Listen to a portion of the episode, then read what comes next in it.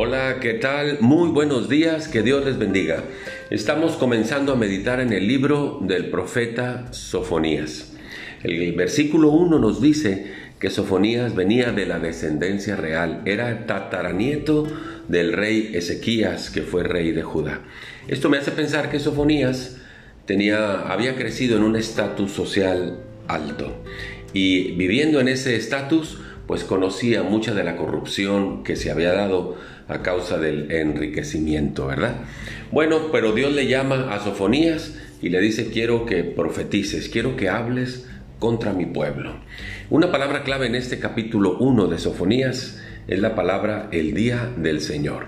Dice el versículo 7, calla en la presencia de Dios el Señor, porque el día del Señor está cercano. Dice el versículo 14, cercano está el día grande del Señor, cercano y muy próximo. Y dice el versículo 18, ni su plata ni su oro podrán librarlos en el día de la ira del Señor. Evidentemente, el día del Señor se refiere a un día de juicio, donde Dios confrontará al hombre con su pecado. Dice el versículo 15 que aquel día será un día de ira, un día de angustia, un día de aprieto, un día de alboroto, un día de asolamiento, un día de tiniebla, un día de oscuridad, un día de nublado y de entenebrecimiento. Porque Dios es un Dios justo, Dios es un Dios de justicia y dice que no tendrá por inocente al malvado. Esto, este lado de la cara de Dios a muchos no les gusta, porque por un lado es como en una moneda, tiene dos caras, por un lado usted encuentra la bondad, la misericordia y el amor del Señor, pero por otro lado podemos ver que Dios es un Dios justo. A veces no entendemos esto de la justicia y no nos gustaría que Dios nos aplicara su justicia.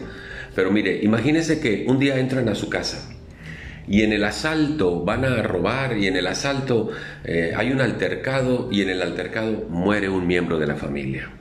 Llega la policía, usted denunció el asalto, el robo, el asesinato, pescan a aquel hombre asesino y lo echan a la cárcel. Pero resulta que el asesino tiene influencias. Y entonces a la mera hora se da el juicio y el juez dice, pues no encuentro suficientes pruebas, voy a declararlo inocente y que salga libre. ¿Le parece a usted justo eso? Yo me imagino que no. Pues créame que a Dios tampoco. Por eso le digo que Dios es como en una moneda. Por un lado, en la moneda usted puede experimentar el amor, la bondad y la misericordia del Señor, pero por el otro lado, usted puede ver el justo juicio de Dios.